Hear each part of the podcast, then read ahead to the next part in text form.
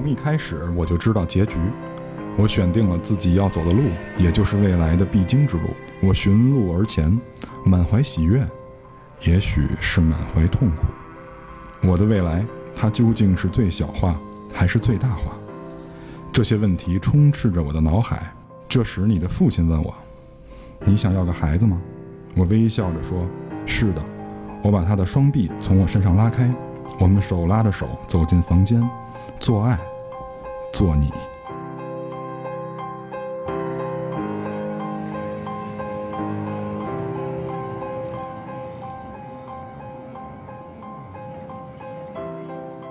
啊，大家好，欢迎收听这期的《黑水公园》，我是艾文。嗯，我是金花，我是蛋挞，我是 CS。啊，刚才是蛋挞给我们朗读了一段《你生的故事》这篇小说的结尾，一篇结尾。这篇小说《你生的故事》可能对我们很多听众来说还比较陌生，但其实这部小说啊是电影《降临》的原著，电影《降临》是根据这部小说改编的。这部电影呢，其实是在去年的春节前夕上映，在国内上映。嗯，我们本来呢也是打算做，但是呢一直拖到现在。就是正好是在临春节之前，临春节之前我去电影院看的，然后对对。对，就是实实话实说，就是在前半段基本快着了，但是我觉得，并不是说电影不好，因为就是头天晚上没休息好，整体看起来，反正我的直观的一个感受就是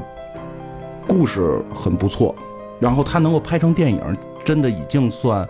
挺对得起大家的了，因为我觉得。是一个非常能用电影手段去表现的，而且从一会儿可能会聊到，整个从头看起来的话，就文艺的气息还是非常浓重的。呃，我看这个电影，我感觉它有点像，因为我不知道现在的就就是这种电影类的怎么去划分啊。像过去诗歌不是也分什么田园派什么，对吧？朦胧派。对对对。然后我看这个电影的感觉，就感觉是一个母亲在给我讲她的一个故事。就是我当时的感觉是什么？就是我在我们家那小破阳台上，然后那。那个黄昏的时候，太阳照进来，然后我端着杯红茶在那儿一边在坐在躺椅上，然后一边欣赏这个故事。这是他给我一种特别安逸、特别恬静的这种感觉。反正我觉得这个片儿好的地方，真的是他通过整个拍摄的手法，最后让你体会到了这个故事的一个。内核的东西，而且就是已经很多年，因为以前看片比较多嘛，已经真的是很多年没有这种说在接近结尾的时候让我觉得我我居然是这样，这个是真的没有想到。而且你再去回味整个从片头一开始，一切东西都是顺下来的，有一种恍然大悟的感觉。因为他片子里边到那块的时候，就是主人公也会有恍然大悟的感觉，你跟主人公的那个恍然大悟的那个时间点是切合的，这个是。比较难得，你比如说，就真的让我多少有点想到了像搏击会，就是那是年少时候第一次看片儿会有那种感受的，就是搏击会嘛。就当发现这两个人都是自己的时候，这个有这么一点感觉。但是你知道后来有过很多这种片儿，就是他可能是个神经病，他可能是自己什么的，你都会在开头去猜，或者说包括像《盗梦空间》，他是不是还在梦里，你都会去猜。但是这个片子的整个的讲的手法，我觉得导演就是耍了个小手段，然后把你带到了他的那个圈套里边。就是没猜出来，开始就这个导演功力很深，他在前面一直摁着你，他一直不让你有那种猜的欲望，因为他叙事的时候特别自然，对对，特别顺畅，对他叙的非常顺，所以就开始就有点快睡着了，而且就是因为他这个故事，他不是呃，他是应该算是插叙吧，就是他又讲现在时间点的事儿，又讲其他时间点的事儿，这这个这个这个一会儿可以就是讲这故事的时候，让没看过的人听一下，也比较有有意思。我们说啊，刚开始就是，我就我们就提到过，就是说这部电影是根据华裔小说作家江峰南的小说《你生的故事》来改编的。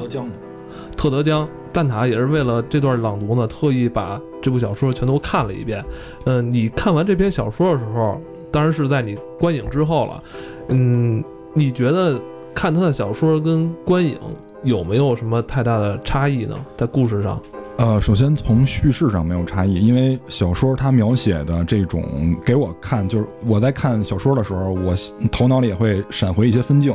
我觉得它整个的情节，包括那个导演的手法，是完全符合小说的这个写作方法的。因为小说也是穿插着，先写现在时间点的事儿，然后再写其他时间点的事儿。但是最后给我的就是感受是不太一样的，因为小说的名字你可以看到，它叫《你的一生的故事》，然后电影叫《降临》。那么降临在看预告片。的时候是是一些长得特别像饺子的飞船落在地球上，但是小说不是，小说让我感到有一种就是悲伤感，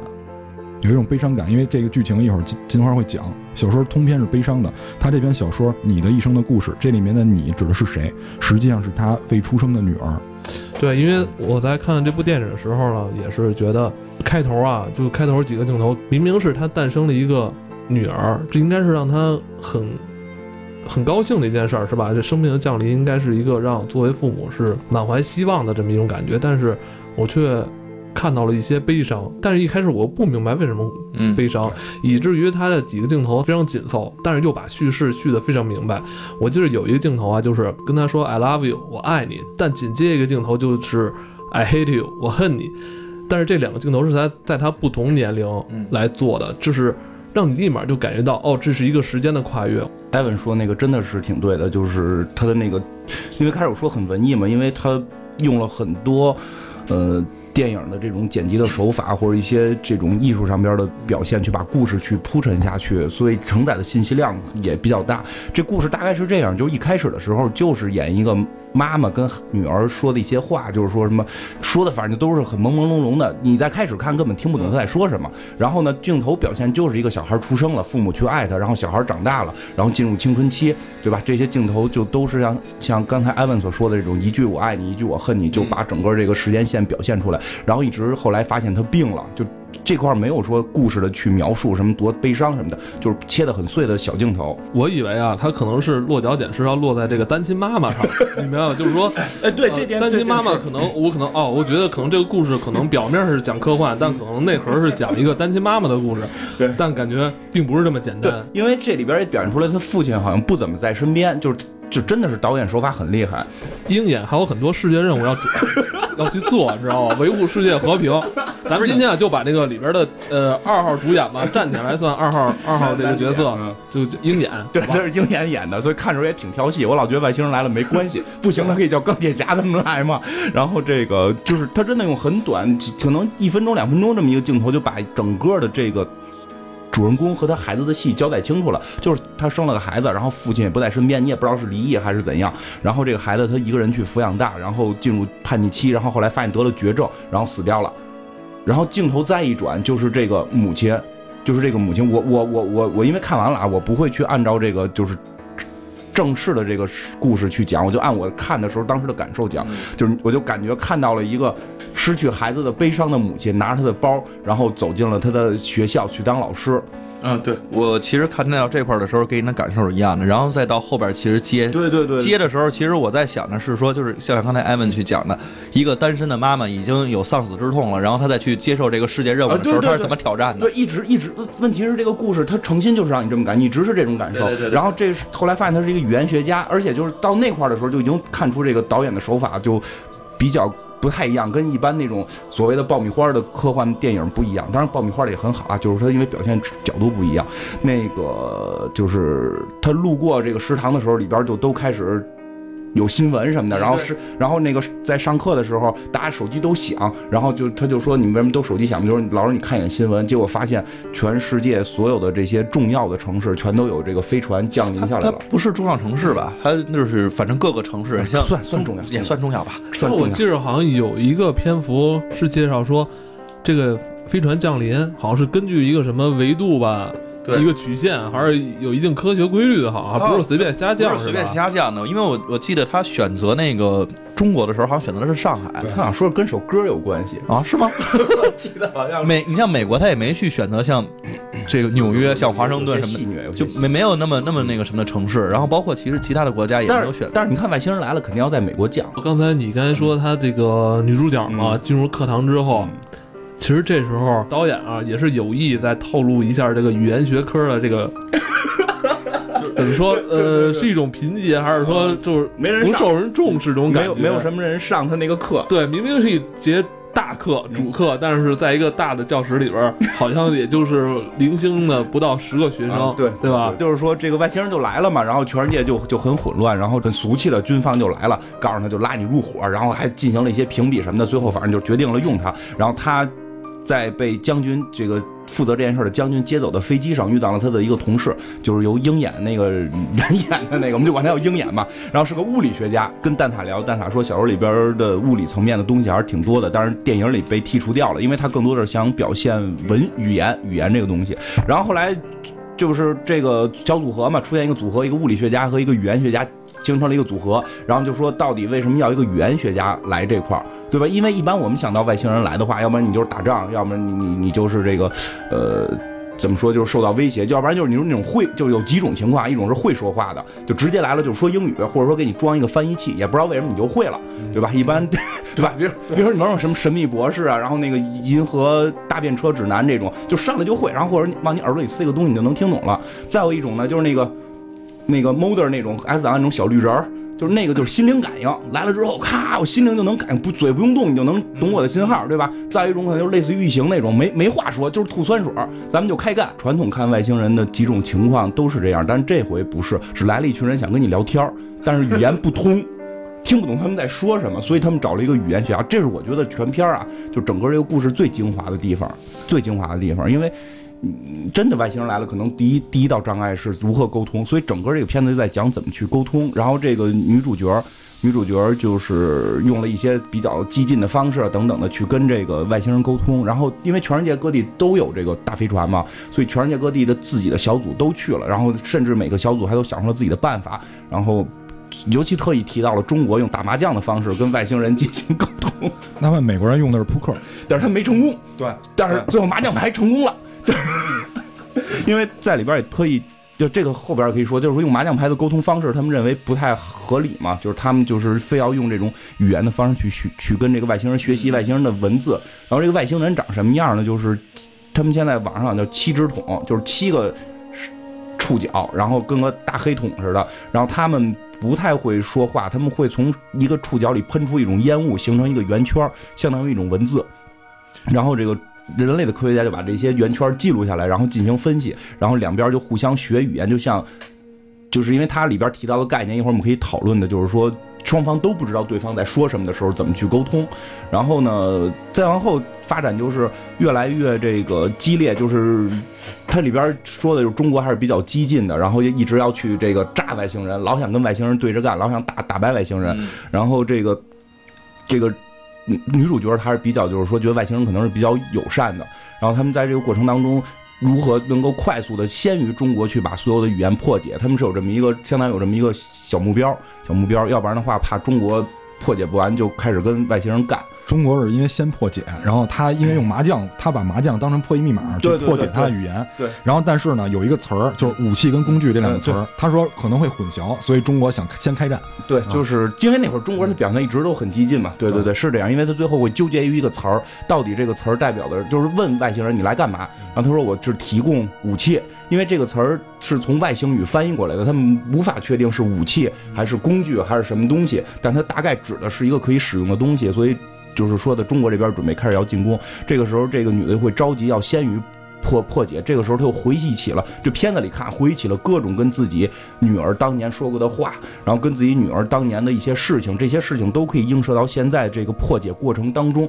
给她与灵感，然后让他去成功的破解这个语言，最后终于全部都破解出来了，就基本能跟外星人沟通。因为过程中还有就是什么美国的这些士兵受这个他们现在川普这套影响，就是愣愣把外星人给炸了。其实我看到这块儿时候，我就想到这个《星际穿越》了，就是《星际穿越》也是父子是吧？这是母子，好像也是亲情，最后来来解锁了这些对重重的谜团。然后呢，就是反正经历了这些，其中有一个外星人还死掉了等等，最后这个。中方已经开始宣战了，然后美国也开始宣战了，然后全世界都宣战了。这时候，这个女的就是体现了一贯的美国这些英雄主义片儿一种，就反抗自己的这个领导，就一个人跑进了飞船，又再去找到这个外星人，然后提出了一个特别神奇的终极问题，就在那会儿就特别的炸裂了，就是他说那个女孩到底是谁？嗯，就那会儿真的会很炸裂，然后你瞬间一下就全明白了，就那个女孩根本就不存在，就她一直想象中去帮她破解密码，自己是她女儿的那个女孩根本就没存在过，然后她是谁？就突然发现她实际有个女儿是在未来生的，然后这个时候外星人就告诉她，就是我们的语言是可以去预，就是不能叫预知啊，就是说我的语言是可以理解整个你的所有记忆，包括未来跟现在。然后它里边就提到一个理论，就是语言会受我们的限制。就是就是语言会限制我们的思维。如果你学习了一门新语言，你可能会有一种新思维。这种新思维就是能够理解整个这个时间线，因为包括后来外星人临就是给了这个密码，给了一套大密码，是这个所谓的超越光速的这个方程式等等。然后这个时候，这个女女主角就终于发现了这个秘密，就是我学习了这个外星语言是可以得到就是。看穿我整个这个记忆线的，然后外星人的外星人就跟他说的最终的意思是什么？这个是电影里说的，就是说我们三千年之后可能会被受受到危险，然后呢，因为我们能够看到未来，那未来我们会得到地球人的帮助。三千年之后，那现在我们就要先来帮助地球人，让地球人有能力在未来能够帮助我们。然后这个当然有很多人吐槽这个梗啊，然后后来。外星人就走了，就完了，大飞船就飞走了，这个女主角就回来了。女主角就洞穿了自己的一生，她知道自己未来会生一个女儿，然后未来这个女儿会得病死掉，而且这个女儿是跟那个鹰眼生的。因为里边有一些小的细节，就是其实这点很厉害，就是你回忆她之前很多在这个最终揭示之前的很多小的图图像，好多。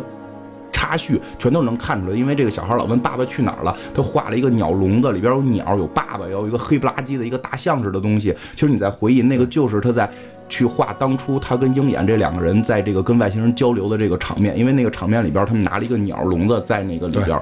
作为什么警示线什么的。就是金丝雀是对一氧化碳特别敏感，就只要超过浓度，比如说咱们正常一氧化碳都是有的，空气中都有。但是金丝雀好像说，只要比正常浓度高过百分之十，金丝雀直接死。所以就是现在好多，对，所以就是说现在好多那地下探矿都拿金丝雀先下去。也说一下，就是那个外星人，其实那个长相，我不知道大家就有多少看过那个。我觉得那外星人长得特别像章鱼，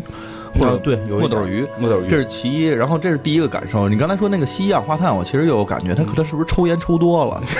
然后你看聊天全都是靠吐烟圈儿。然后那烟圈形成各种不同的形状。没有小说里不是这么解释的。继续讲这故事结尾，就是最后这个女的就，这个女的就洞穿了一切。后来出了书，然后她跟鹰眼还这个男的真结了婚，然后生了孩子。包括她后来告诉鹰眼，她知道未来孩子会得病会死，然后鹰眼不能接受，所以离开。然后等等这些，其实到最后的结尾就是这个女女人通过学习外星文字，洞穿了整个自己的生命。但这种情况下，他依然按照自己原有的生命线走下去。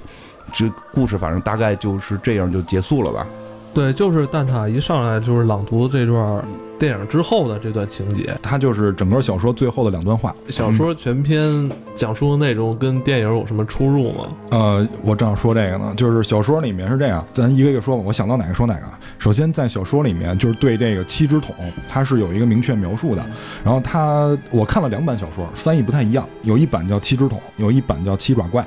然后。可能翻译人不太一样，他那个七只桶他是怎么描述的？就是一个，他上半身就是一大柱子，然后在脑瓜顶上有一个出气孔，就是用于呼吸的。然后，然后七只手有四只是落在地上的，有三只是抬着的，相当于我们的手。然后四个落在地上的，相当于我们的腿。然后他那个他的嘴其实是在咱们这个卡布裆的这个位置，就是裤裆这个位置，这这是他的嘴。因为而且他没有看到其他的孔，他认为他的吃饭用的孔和排泄用的孔是同一个孔，这是他认为的啊。然后呃，还有一点不太一样，就是他姑娘，她在电影里面死是得病死，小说里面他是死于一次登山。就是他说我在一生中接到呃两个重要电话，他说第。他说：“其中第二重要的是这个，就是叫我去参与这件事儿。第一重要的是有一年，我我接到一个来自登山搜救队的电话，然后我当时给你爸爸打电话，我们俩去指认你的尸体。呃，就是讲的，就是这个他女儿死的原因也不太一样。呃，然后就是第三个，就是外星人在电影里面说的是来寻求帮助嘛，但是他说的很模糊，就是你来帮什么，这些都没有说。在这个小说里面，主要说的是交换信息。”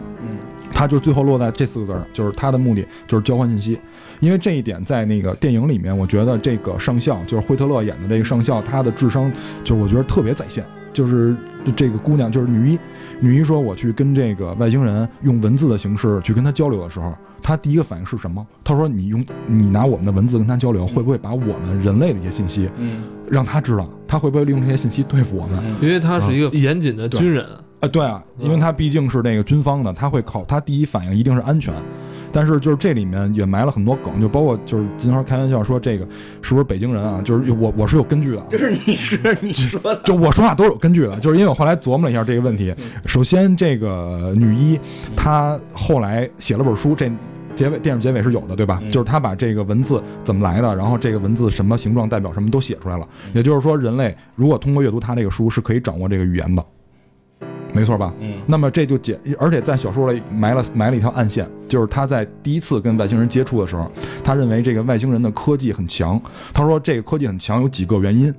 第一个原因就是他们自己本身就很厉害，然后第二个原因是他们是文盲，他们这条他们这些科技全都是掠夺自别的文明。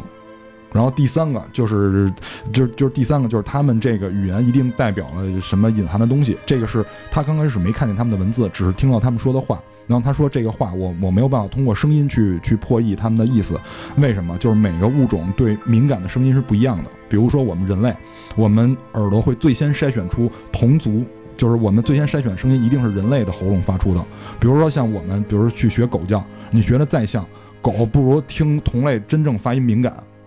啊，就这这就这点很严谨、啊。它是通过一种频率，而不是说我们听到的一种声音。对是吧，因为这里面那个惠特勒演的那个上校也说了，就是说你你是认为他说的声音跟我们喉咙发出的频率不一样，比如像那种超声波，我们用耳朵是没法听到的。然后你即使用声音抓取，你放出来，你还是拿耳朵听，你耳朵还是感受不到，就这个意思。他说就是这些他他们所用的这些语言一定代表什么东西，就是他不可能说没有文字，就光靠声音能发展的这么高度文明。然后你看他的科技有可能来自别的民族，那么最后。那个外星人把一些很重要的信息，就是在最就是在小说的结尾，他最后也是放了一堆圈儿出来，嗯就是这个是人类发展的一个，就是人类发展的一个方向，以及这条发展方向上所有信息全在这里面全都有了。那么也就那也就表示什么？人类可以通过这些信息，就是得到他们的科技，同时会了他们的文字，嗯，然后又过了好几千年，你说人类变成什么样？有可能变成他们那样，没错吧？而且他们那个空气感觉很差的样子。好多人看完这个会有一个疑问啊，就是说，既然你已经预知未来了，然后为什么就是你不能去改变，对吧？因为你已经知道，比如说到主人公这儿，你已经知道孩子会死，或者会去。不管是得病死还是登山死，要不然你选择可以不生，或者你跟换一个人生，或者说你不让他去登山，或者对吧？就是，但是没有，就主人公还是选择就是按这条悲伤的路走下去。其实好多人会对这件事儿有疑义，我觉得它这跟片名有关吧，就是降临，就降临这两个字让你感觉到它是你没有办法去逆转或者没有办法去抵抗的一件事儿。那么明着来说是外星人降临到地球上，实际上我觉得它是对女主命运的一种降临，就是女主最后她没有办法，就一定要去接受命运对，就是命运降临在她身上了。我觉得有这种感觉，就这个片名实际上在影射的是她的这种命运，但是他。他可能觉得是不是就会变成那种，比如说我哪怕选择跟其他人去结婚，或者生一个其他的孩子，或者去阻止什么，那么这件事儿还会在其他其他的地方发生。比如他不会登山死，但他会不会就是出车祸，就类似这种。我觉得这是这是一种科幻类型，就这种科幻类型在以前就存在。我记得之前我们讲时间穿越的时候提到过，这种类型已经不常见了，因为美国人会比较宣扬意志自由问题，就是包括像命运规划局等等，就是什么东西都不能去抵挡命运自由。但是这个片儿是很很罕见的宿命论的。电影就整个宿命论的体系就是这样，就是一切都是规定好。就比如说你已经预知到未来，然后你要去改变它，其实这个改变就会导致未来的发生。然后这种没有所谓的因果定律，就是因跟果是同时存在的，就没有因果。包括无缘信息都是这一套理论。包括这里边，包括在里边最后那个女主就是去阻止中国将军去进攻外星人的时候，就是她用的一个方式是什么？就是她给那个将军。打了电话，打了将军的私人电话，说了将军那个妻子就是妻子临死前的遗言。这件事是谁都不知道的。他是怎么知道呢？因为他看穿了自己的整个生命线。他的生命线在未来，他阻止了将军去进攻外星人之后，将军回来跟他说的这些。所以你会发现这个信息是没有源头的，这就是典型的无无源信息。就所有的无源信息的这种穿越，其实。包括这里边提到这件事不应该叫穿越，也不应该叫预见未来，它只是看穿时间线。它并不是我预见到了未来是什么样，而是看穿时间线。所以整个这种宿命论的调子就是这样。所以好多人就不要就是看这个片儿的时候，如果你去把自由意志加到里边，你根本就没法去理解它。就这是两种大的体系不一样。但是我觉得这事儿反正也挺可怕的，嗯就是因为当你知道了这个结果是什么的时候，其实有的有的咱们这个每个人心理状态会不一样。就是当你知道这个结果，我觉得女主女主这个嗯精神的强大其实也在此。他就即便是知道说这个结尾不是一个他非常喜欢的结尾，就像刚才嗯蛋挞开头念的，但是他其实最后选择的走的这些所有的道，还是按照这个。呃，所规定的这个路线走下去，这个我其实看到这儿的时候也在想，跟嗯就是他也许做了其他的问题，是不是就不会这样了？但是这个电影里边好像没有这么交代。但是设想一下，他可能做了其他的事情，最后导致发生的事情还是同样的。这个其实就是宿命。就是他的那个核心点，并不是去去讲这个，就是说他怎么去转变，然后怎么没成功，他没有核心讲讲这个，核心讲的是语言去让他看穿一切。但是他后边整个把宿命论提起来，就宿命论大家就基本都是这么去认知的。嗯，而且包括可能，因为这是一个华华裔的作者嘛，就是中国人会对宿命论相对会更容易接受一点儿，所以就是华人写这种东西也很正常，因为国外确实很罕见了。他是一个华裔作家，但是他从来不承认自己就是说啊，对，有在身份上跟这个对他写作有什么影响，因为他本身他是在美国出生的，个人在谈及这种问题的时候，他们是比较敏感的，在一个华人家庭长大的，非常注重这个家庭教育的，嗯并且是中国传统文化对孩子的教育。我相信他虽然没有在海外这种生活的经历，但是他家里对他这种从小的这种中国文化教育，应该是对他有一点点影响。我我觉得是有，我觉得还是有一点影响的。以尊重他的角度，咱们尊重作者角度来讲，咱们不要去随意去揣测这种事儿。对。其实再说一个那个宿命论相关的东西，我觉得西方其实看待宿命论这件事情也挺逗的。有一点就是，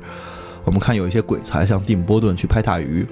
大鱼》里边的这个小男孩，他当知道自己的死状的时候，他其实是他的理解是不一样的。就是我们可能会害怕，可能会怎么样，他其实反而没有畏惧了。就是他知道说我具体在哪一天会死的时候，他对反而他其实换了一种心态，其实看待这世界，我觉得这也是一种比较积极向上的一种心态，挺好玩的。那个我觉得有点像天命论，因为就是宿命论跟天命论有很多人会搞混，就是他俩区别是什么？就是这这篇典型就是宿命论，就是我做什么都没用，就是我的一切规律是被一个无形的力量控制的。天命论不是，天命论有点像什么？天将降大任于斯人也，就是我给你，就是上天我给你机会，但是具体要看你主观能动性，你怎么培养自己，怎么锻炼自己，激发这个激发这个能力，然后来迎合这个机会。我觉得大鱼有点像天命论，就是虽然说我知道我结果是什么样但是我可以通过我自己对于生活的加工，让我自己过得很美好。嗯，就就有点这个感觉。他不就这个片儿，就是降临这片儿，它完全是有点儿，就是它基调有点灰色，就是对对很很压抑，就是就是，我觉得都不是说有一个力量控制着你，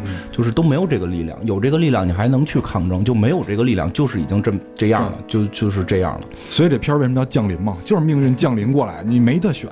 但是我刚开始其实看《降临》的时候，我跟你们的出发点可能不太一样。我是因为里边那个长得特别像饺子那个飞船，跟曾经玩的有一款游戏就是叫《家园》，不知道玩过吗？它其实是完全三 D 的一个。就是它不仅仅是横轴跟纵轴了，它还有那个深度，就是高度这些东西引入到这个即时战略里边，而且完全是太空化的。但是那那里边那母舰长得跟这是一模一样的。就刚一上来以后，就是先想跟他用文字交流，但是在这之前，他们先用语言嘛，就是这个艾米亚当斯就是先指着自己说这个人，然后就指着自己，然后外星人也指着自己说了一堆乱七八糟的，他觉得这个通过声音没法辨认，于是才用的这个文字。然后他让这个鹰眼说：“咱俩你你配合我一下，我写一些动作，然后你配合我这个动作来做。”对，看了吧？然后这里边删了一个，就是吃，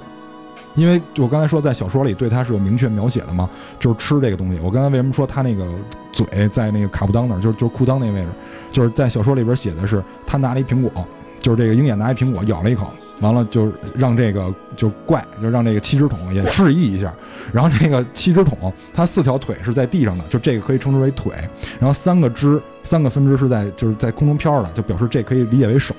然后他从后边拿了一个椭圆形的跟橄榄似的那么一东西，然后放到自己裤裆那个位置，然后再拿出来的时候发现上面少了一块，就是他就表示他的嘴在那儿，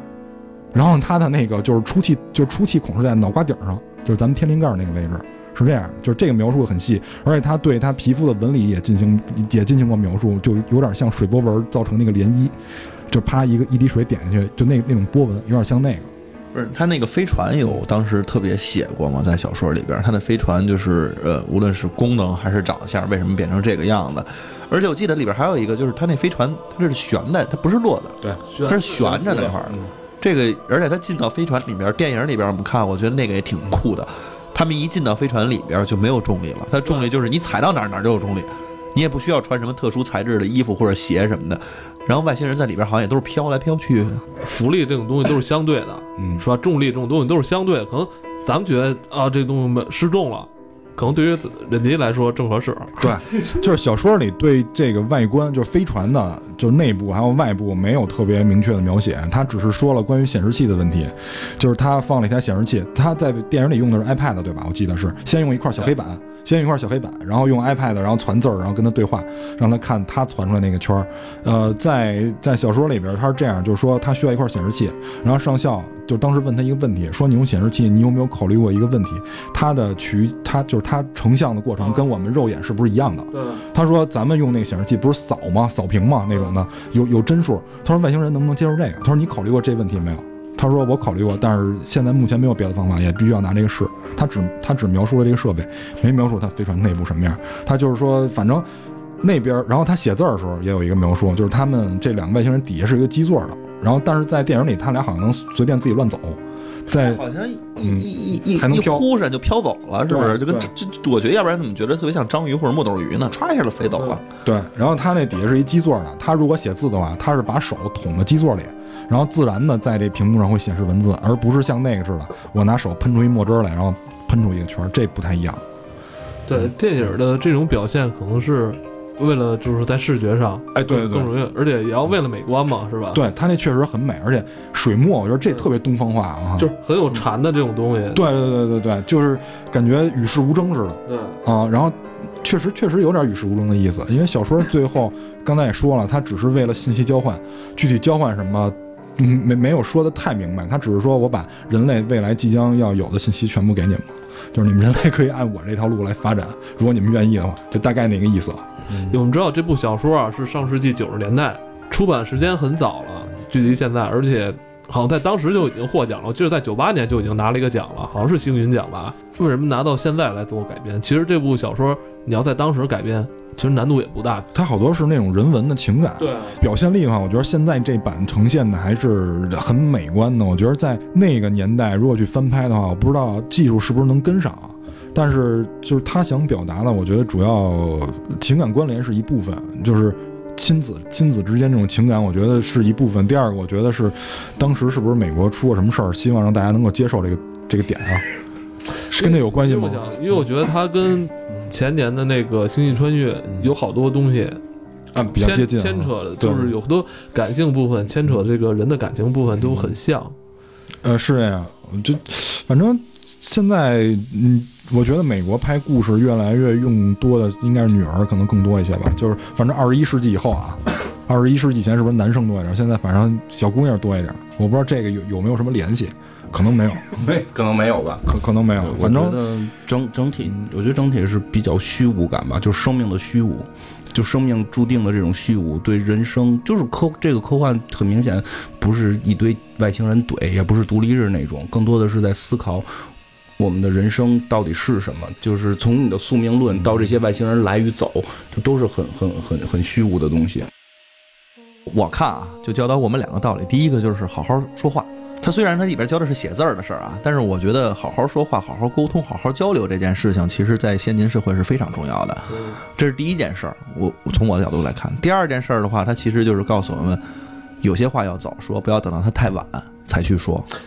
就是这这句话，我觉得非常关键的，就是他跟他女儿之间，他最后写这本书，嗯，他把想说的话全都搁在这本书里边了。他就是没有，他其实我相信这个女的最后肯定是没有遗憾的，跟他女儿之间，他当他其实都看透这些之后，是最后我记得电影有一个镜头，是一个小姑娘打开一本书，然后第一页是那个圈的那个文字，但是这个小姑娘脸没拍上啊，就是我觉得她应该是感知到她女儿会看，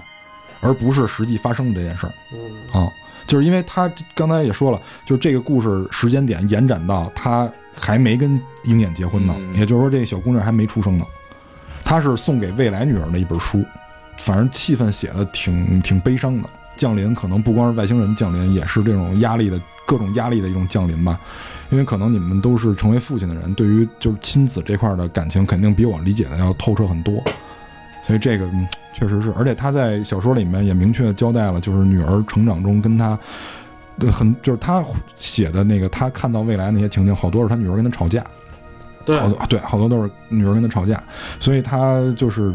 就是也会苦恼。他跟那个鹰眼说过这事儿，那嗯那然后鹰眼接受不了，所以他们就是离婚了嘛。然后但是那个就是他女儿完全就是那种小女孩的做派，我觉得他可能没没敢让女儿知道这件事儿，嗯因为他怕影响女儿的幸福。但是所以呢，也就导致他在小说里写的很多情节都是他怼他妈，就比如说他去商场买东西，怕碰上同学，怕跟他妈一块儿，然后他同学嫌弃他，他说妈你你走在我后边，如果我跟同学说话，你不要停，你继续往前走。哦，你说这是小说里都有很细致细腻的这种特别细描写，是吧？特别细致，就是已经细致到这种程度了。然后就是那个，包括他问他妈，就而且这里面也问了一些双关语的东西，就是那个 win win 那个，就是妈妈有一种词就形容两个都都赢，这个是有的。然后还有一个就是电影里面表现，就是他说妈妈，我能像那个沙朗一样，你你会为我骄傲吗？他妈说。他妈说：“就是你为什么平白无故问我这个问题？沙沙朗斯通，呃，不是沙朗，就是沙朗，就是他一同学。然后他说那个，他说他说你说这话什么意思？他说因为那个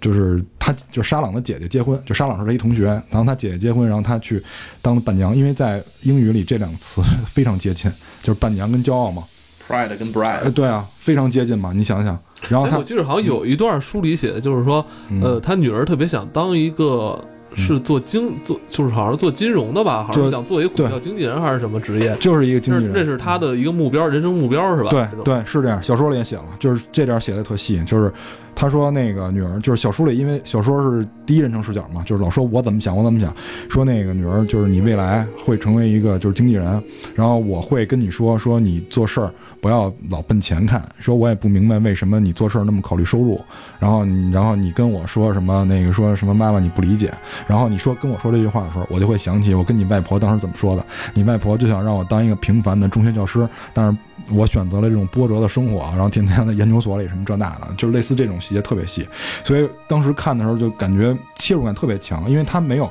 他写细节的时候，他没有前后文铺陈，直接这这段剧情就开始了，就直接就是他怎么怼我，我怎么跟他说。直接就开始了，你会发现就是生活的这种细节，就是描写，反正很到位，很真实。然后，基我觉得作为家长，如果我有一天作为家长去看这个，我会更有感触，真有可能就跟你媳妇儿似的，看完了以后就会掉眼泪。在小说里边，就是说他感情这一线的篇幅远远比电影要多。多得多，就是基本上是百分之五十，百分之五十，嗯，而且就是确实是穿插的。就比如说我上一行字儿还写我怎么跟外星人交流呢，下一行字儿直接就是女儿在画画了，而且他女儿很有可能会有预知未来能力，因为那个画画他爸爸金丝雀那些图什么的，你要读小说的话，其实也很立体，哦，特别立体，是吧？很立体。你要是你要可能要看好几遍，才能把这里边的关系还有这个理清楚对画面给给顺序理清了哈。对，但是他但是小说就转的比较生硬，就是直接上一场景在飞船里，下一场景就在家里。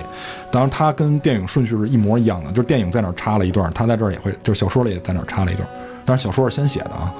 电影只是节选能够铺设矛盾的这些点拍出来。所以，但是就是总体来说，这个、呃、挺不错的，翻拍真的是挺不错的，然后还原度非常非常高。虽然现在简体字可能已经简化很多，但是还是保有这种象形文字的一些元素在里边，对吧？对，就是你就是艾文说的这特别有道理，就是就是现在那个文字分成三类，第一类叫形意文字，第二种叫意音文字，第三种叫拼音文字。那么咱们中国使用的这基本上就可以理解为是形意文字，这个也叫表意文字，就是我们的文字你直接看，你就可以理解它表达的意思。比如说这个休，就是一个人一个木，就是我靠在木头上，我就是休息嘛，就是它的文字的形状本身代表的就是这件事儿，你直接看就能看懂。然后像一些就是欧美那些国家，就是比如像美国吧，它二十六个拼音字母拼出来的这种的，就是这个字的发音是你看字母是可以得到的。那么这个就属于拼音文字。在电影里面，就是这个七只桶表达了一个观点，就是你掌握了我们的文字，你可以掌握我们的技术或者掌握我们的文明。就我后来想一下，这个它一定是有道理的。像刚才艾文说的，就是那个老外学我们中文的时候，他去找规律，对，他去找拼写，对因为他们的文字是拼写，对我们不是，我们写文字是是你看到什么，把这张画临下来，甚至于，嗯。因为我就之前在就是之前在群里交流的时候，我我认为啊，就是我就是文字，文字跟图像在本质上没有任何区别，嗯。它都是表明一件事儿或者事物什么的，所以我们不管是图像还是文字，实际上相当于什么？相当于一根数据线，而且文字本身而且文字本身是不受时间控制的，就是古文，如果我们翻译过来，嗯。一一样可以知道古时候发生什么事儿。你不一定你想想这，不是就是文字本身，呃，就是只占八百，莫占一千嘛，对吧？是是这样，就是我我觉得是这样，就是文字会改变一个人的思维。这这点其实刚才我也是想说，就是嗯。我觉得与其说文字是不是能记录下来，我举个例子，其实真的去让我们现在读一篇古代的文言文，如果你没有去深刻的研究过它的话，它里边无论是在写错的，因为古代会有片假，那个嗯。不是它也会有那个什么 来。就就是那个通假通假字嘛，，然后那个其实就是写错了嘛，然后但是你真的想去理解那东西，有很多你得就着当时的历史背景哎，你你可以把文字或者图画嗯理解为一种转码系统，理解为一套转码系统对。，我觉得你说这是转码系统，但是它的码有的就跟不，比如 C 加加或者 Java 或者什么对但是每个人会有受局限，这个一定会受局限的。这个整个这个故事里，我觉得讲的就是语言的局限性，就会受到局限。我给你举一最简单的例子，因为好多人都会愿意说中文跟英文的一个区别，就比如说。它不是 CIS，就我指着蛋挞说它不是 CIS，那中文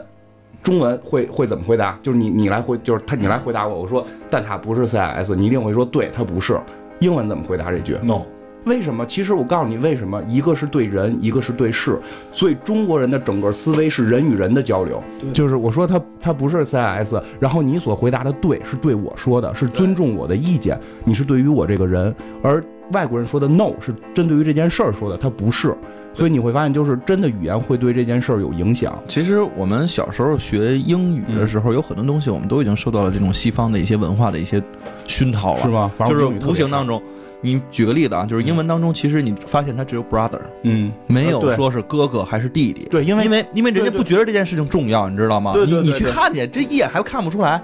就可能人家是这么想的，你知道吗？所以他们永远都不会告诉你到底谁是哥哥谁是弟弟，他会。他会，他会最最多后来慢慢发展的是 older brother 或者 younger brother 这种的，我这么跟你说吧，就是我刚才为什么说最后会留下中文啊？你你去看字的这个构成啊，嗯。我你像国外很多它是用这种拼音代替，比如说这个二十六英文字母这种的，你出一个新鲜事物的时候，它要单组一个词，嗯。你看中国没有，比如说火箭对吧？火跟箭以前就有，嗯。英文要单组一个 rocket 对吗？嗯。你说机器人，机器和人儿都有，咱们说现在中文好多都是舶来语，电话就是舶来语，坦克也是是吗？是日语。对，那个蒙太奇也是，蒋勋不是说过蒙太奇蒙太奇本身就是对吧？蒙代就是像法语嘛像我们所像我们所知道的什么几何啊、化学呀、全部都是日语，都是从日语过来的。但是就是就是它又可以有音节，也可以有意，就是因为你知道汉字为什么被称为汉字吗？它为什么不是说叫唐字吗？嗯就是最早的字典是汉代的，嗯就是许慎写的。就是我我我找了一个原文，然后可以给你说一下几个有意思的，就挑了几个比较有意思的。呃，最早的字典叫《说文解字》，就是汉代许慎所做的，然后它是最早的文字类工具书，说白了就是字典。然后那个在那个《说文解字》里面只出现了就是几百个字，就是在那个时候人就用这几百个字是够的。我挑几个比较有意思的啊，就是一字部，就是一二三四五的一一字部，第一个第一个一字部第一个字就是一，就是汉语的一。然后它怎么解释的？唯出太始，倒立于一，造分天地，化成万物，凡一之属皆从一。什么意思？就是只要我这个文字是一字部的，全部跟一有关系。比如说，比如说这个啊，元，元是什么？始也，从一从物，就是一下边有一个突兀的物字，从一从物，就告诉你这个字的结构了。然后叫迂元切，什么叫迂元切？当时的拼音，前面这个叫上切字，取它的声母；后边这字叫下切字，取它的韵母。迂圆切这个文字在诞生之初，它还是有一定规律的，有很多规律，比如说还你看后边还有，比如天，天跟一有什么关系？你看天颠也，至高无上，从一从大，哎一下边是一大，你想想，天不是应该就是嗯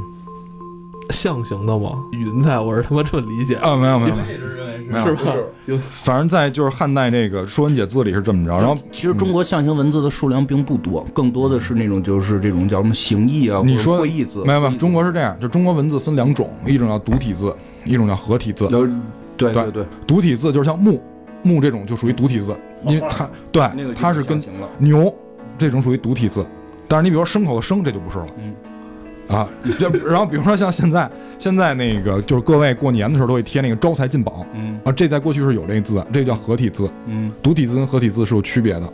然后中国像过去那些偏旁部首，嗯就是你比如说咱们应该都学过，就是某一个部首它代表的往往都是一类的意思，比如说就这个是，啊，对我刚才一还少说一个批，就是曹丕那批，你知道在过去它是什么意思吗？嗯。大嗯。布衣大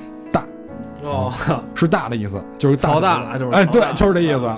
对啊，所以他是儿子吗？是啊，不是说不是大儿子，他他哦，曹彰是大儿子吧？不是不是那曹彰不是那个他之前有一个死了，跟哦死了典典韦那块儿一块儿死的嘛。哦哦，语言啊，咱们刚才说好多语言这个事儿啊，其实我是觉得，呃，咱们中文的这个语言跟西方的，你说他们应该是就是国外属于拼音文字啊，就是像拼音文字，对啊我觉得是两种不同的方向。对啊，我觉得没错没错，也不能说是谁能代表谁或谁能代替谁这种概念，呃，但是在我们现今这个属于就是说信息时代，其实他们的语言文字嗯可能更便于这种信息的传递。比如我们在使用电脑的时候，呃，比如 OK 好，没问题，是吧？这个明显就比咱们的语言能够更加便捷、快速的传递一种信息。但是咱们成语他们要用两句话才能翻译出来，但是咱这不好说。但是咱们的成语没学过，根本听不懂。中文的的确确，它本身就是带有一些晦涩，就是难以理解的东西。你知道为什么？因为你要想学字，你家里首先你得有钱，花很多钱的。所以说，基础你没有这个条件，你不能学，就是学习，不能去认识识字。就只有小众能掌握这个技巧。我我我始终会觉得，不管是文字还是语音，一会儿说，就是刚才蛋挞我说的是文字问题啊，其实语言还有问题。就不管是文字还有语言，他们的那个变化都会导致使用它的人的心理的变化。其实我一直想说，就是这个语言能代表一个文化的传递。对啊就是其实你真的在学完英文之后，我们现在很多的这种思想其实都会被这种西式化。刚才其实也讲了，就是几个这个例子。嗯我觉得它其实所能传达给我们的所有的东西，包括记录的东西，都是用。就这简单的二十六个字母去传，中文里边本身我记得原来也是有，就是有口语和这个书面语言，就是写书的时候用的语言都是不一样的，包括敬语什么的这些东西也都有。但是现在好像越来，我觉得相对白话多了之后，好像这种东西现在是越来越少了。对，嗯，那你其实那这个在国外也有这种情况，比如美癌或者 can I，这个是不一样的，对就是你代表尊敬程度是不一样的。对，而且刚才就是说这个发音和文字啊，就是中国就不是光中国啊，就是全世界，就是从这个人类进化史上来说，发生的历史很悠久，出现文字到现在时间非常非常短暂，就是相对能能出声这个历史来说非常非常短暂。但是你会发现，呃，文明的发展基本上就就是从文字有了以来，就是人类的发展跟之前没有文字相比飞快。就是文字其实对，嗯，就是对这个文明也好，还是科技发展也好，起了功不可没的作用。就是起到就是说文字的发展是起到非常大的这种文化推动作用，因为文字能传承，文明文明的推动是吧？因为你文文字能传承。我现在说句话说完完了，你传承不下去，就是你不能记录声音的时候，它只它它的那些前人的结晶要靠文字去传递。很多时候文字正在消失。对啊你，要在用电脑的时候，很多图形就是说他不愿意去打更多的字，他只想发一个滑稽的表情。对，这个是这个也是我要跟你说的，就是。呃，七只桶它这个圈儿型的这个语言，它是有根据的，因为在就是小说里写的特别详细，就是电影里面没有详细的说这文字怎么破解的，小说里面说了说了很多的细节，比如说他说就这，比如他说就这个圈某一个部分有一个枝芽分出来了，然后这个枝芽表示七只桶的自称，就是他自称为我嘛，那这个表示我，那么这个线条粗一点儿，然后旁边只要搭上另外一个线条，这个线条表示听，那么这个线条搭在我这个字儿上，表示听的人是我。然后，如果这个线条跟七只桶这个表示我这个文字的方向是一致的话，表示是我说你听，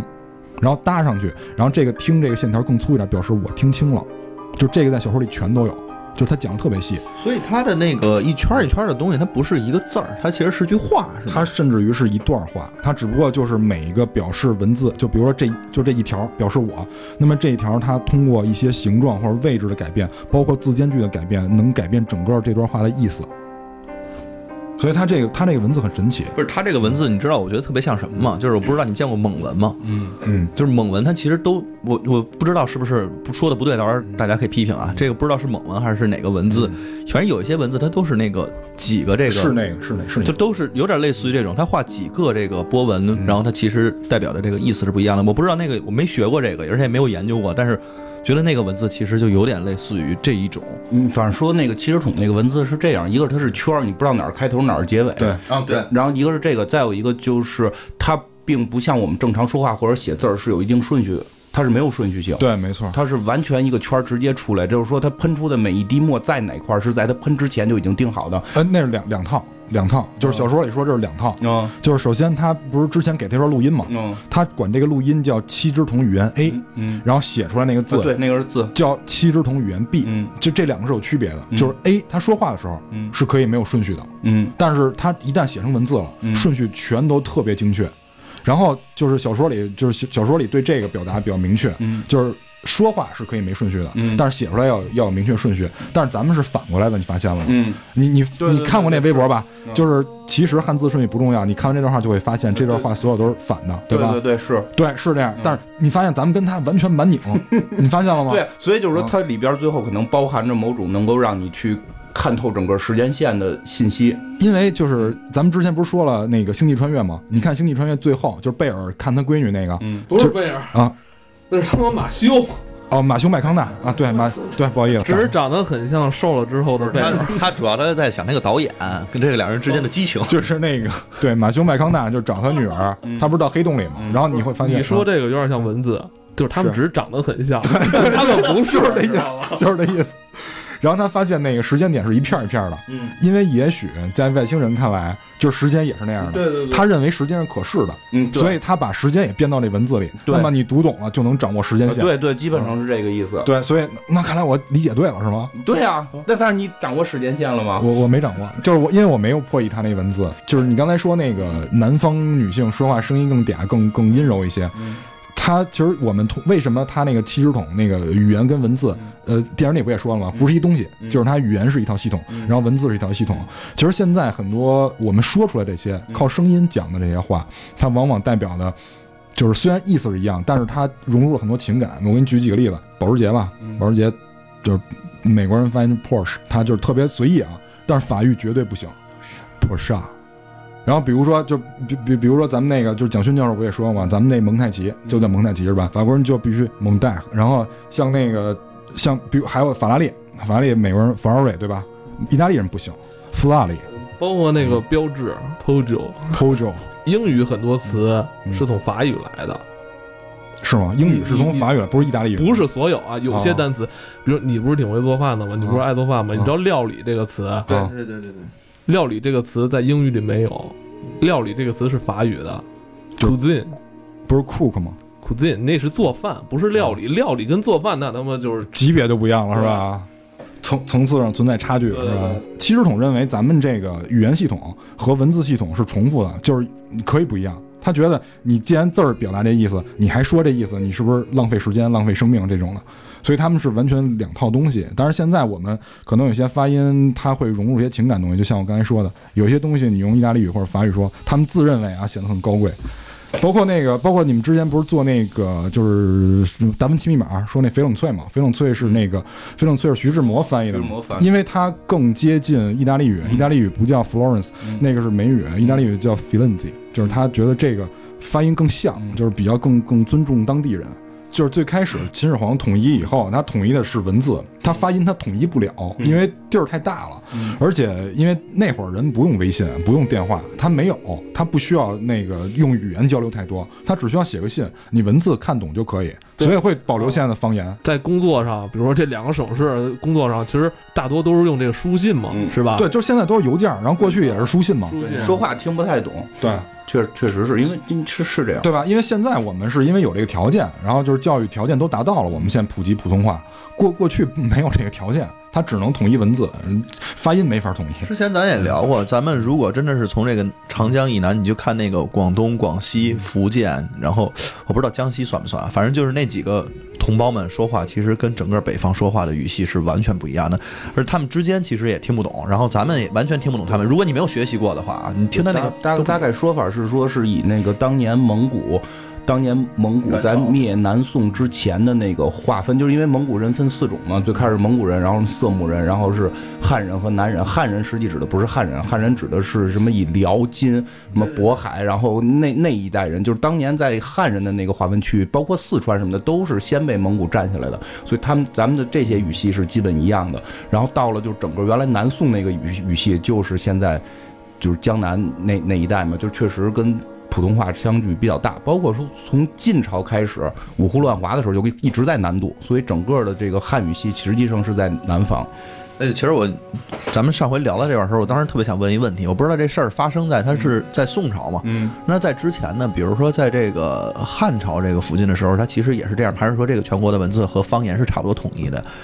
就就不知道没，明白你什么意思，就是因为我一直在想，你说诸葛亮这样的人，然后跑到江南去了，跟人舌战群儒，他用的什么样的语系，然后他就跟人去讲这些事情？四川话其实你仔细听也能听明白，对吧？就是类似于四川话，你仔细听也能听明白，就类似于这种语序，它是有口音的，但是你并不是说听不懂，你并不是听不懂。但是从五胡乱华之后，就是晋朝东东西晋之后，晋朝分裂之后，就全部都到南方了，这是第一次整个衣冠南渡，然后就是南宋就。几次之后，就是整个语系就都过去了。反正从南边打怎么也打不回来，对啊，就基本上就是在南边就在南边了，就是踏踏实实待着了。基本这样。就我想说一下，就是发音的一些起源，我不知道跟这个文明有没有存在关系啊？因为电影里面提到一个点，就是那个上校他要找上校提供设备，想跟外星人进行文字上的交流，然后上上校说为什么？他说那个用语音交流会产生很大的误会，比如说他说他去那个他老给学生讲的一个课会提到这个事例，就是老美去澳大利亚发现袋鼠了，但是他不知道这叫袋鼠，他问土著这叫什么，然后土著说 kangaroo，然后老美就认为这个东西叫 kangaroo，但是他没想到这个土著，他说这 kangaroo 在土语里是你说什么的意思，就是你说什么我没听懂，就有点像现在 pardon，就是你能不能再重复一遍，就类似这种意思。因为这电影一开始是我跟我媳妇一块儿看的嘛，嗯就是女主角跟小女孩有一些互动的时候就哭了，突然就哭了。就是你来说，我说你为什么当时会哭？做一个现场采访，那个妈妈她当时跟那个小女孩好多一起玩的那些场面，然后当时就觉得哎呀特别感触，因为当时看的时候就闪了很多画面，都是小女孩之后生病了，然后她的妈妈。在跟那个外星人交流的时候，想起了很多之前的东西。其实我当时，呃，到现在为止我都没把那个电影看完，那些后面的事儿啊，都是艾文当时后来给我讲的。我觉得当时我看的时候，我就特别被那个妈妈和她女儿的那个感情所触动，然后，呃，我就觉得他跟外星人在沟通的时候，他就当对方是自己的宝贝一样，在那儿教他，就跟呃妈妈在教小孩蹒跚学步，然后咿呀学语的时候一样。然后那个时候的感觉就是，他特别希望外星人能够看到他本真的样子，所以呢，他就把那个隔离服给脱下来，然后他就跟他说：“宝贝，你别怕。”然后那个说那句了吗？宝贝，他说了，他拿外星人当自己的宝贝。他还说：“我需要让他们看到我的样子。”他就在那个时候，外星人也被他给打动了，然后两边就产生了一个共鸣。但是电影里边说他当时还没有孩子呢，对我当时看的时候还没有看到那个地方嘛，后来听你讲了之后，我就是觉得，呃，更觉得这个母亲特别伟大，因为她本身有预知能力，然后她已经知道自己的孩子之后，嗯，就会得一种怪病，但是她还是会把这个孩子生下来，是为什么呢？这种感觉是一种向死而生的勇气。呃，每个人都会想需要有那些美好的回忆，但是当他已经知道事情的结局之后，他还，呃，想拥有这些回忆，这个是让我觉得特别感动的地方。嗯，也是有所感触是吧？在你跟孩子沟通时候，对，因为我觉得那个养育一个孩子特别不容易，而且就是当妈之后，其实特别看不了这种场景，就是，呃。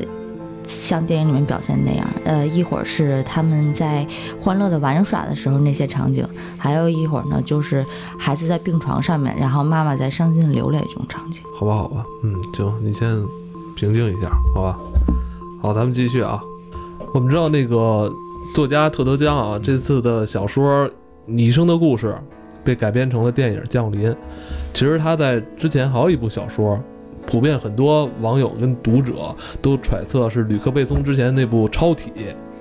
是是受他之前另外一部小说所影响了。那部小说我记得好像是叫领悟是吧？他的书迷啊，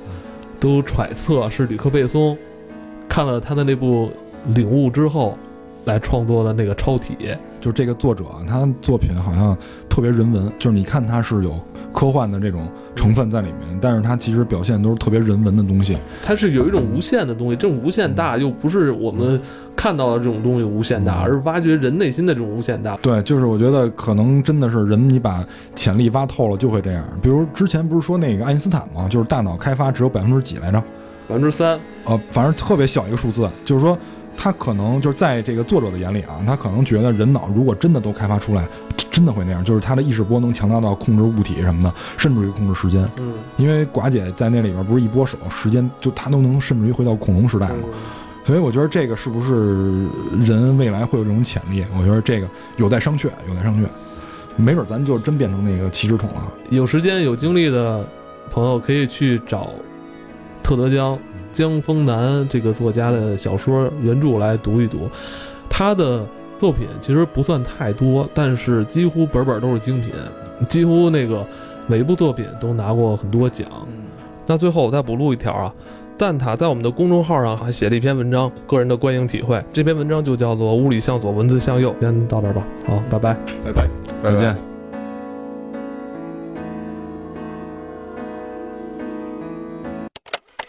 就是那种语气，就感觉全世界人都不懂你，就是你一个人对着宇宙来诉说这种话，知道吗？就是就是那种啊，就那啊，就那种难难受的那种啊，就那种劲儿，你知道吗？特孤独，没没人懂我，就那劲儿，就那那嗯，